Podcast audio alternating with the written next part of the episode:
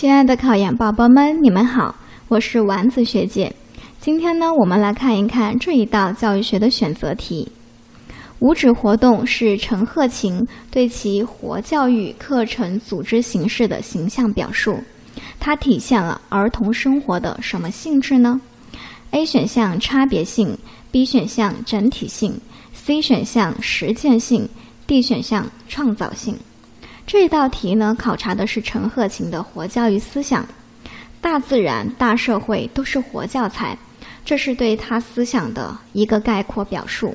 那活教育课程呢？它是打破了传统那种按照学科组织的一个体系，采取的是这种活动中心、活动单元的形式，是能够体现儿童生活整体性和连贯性的。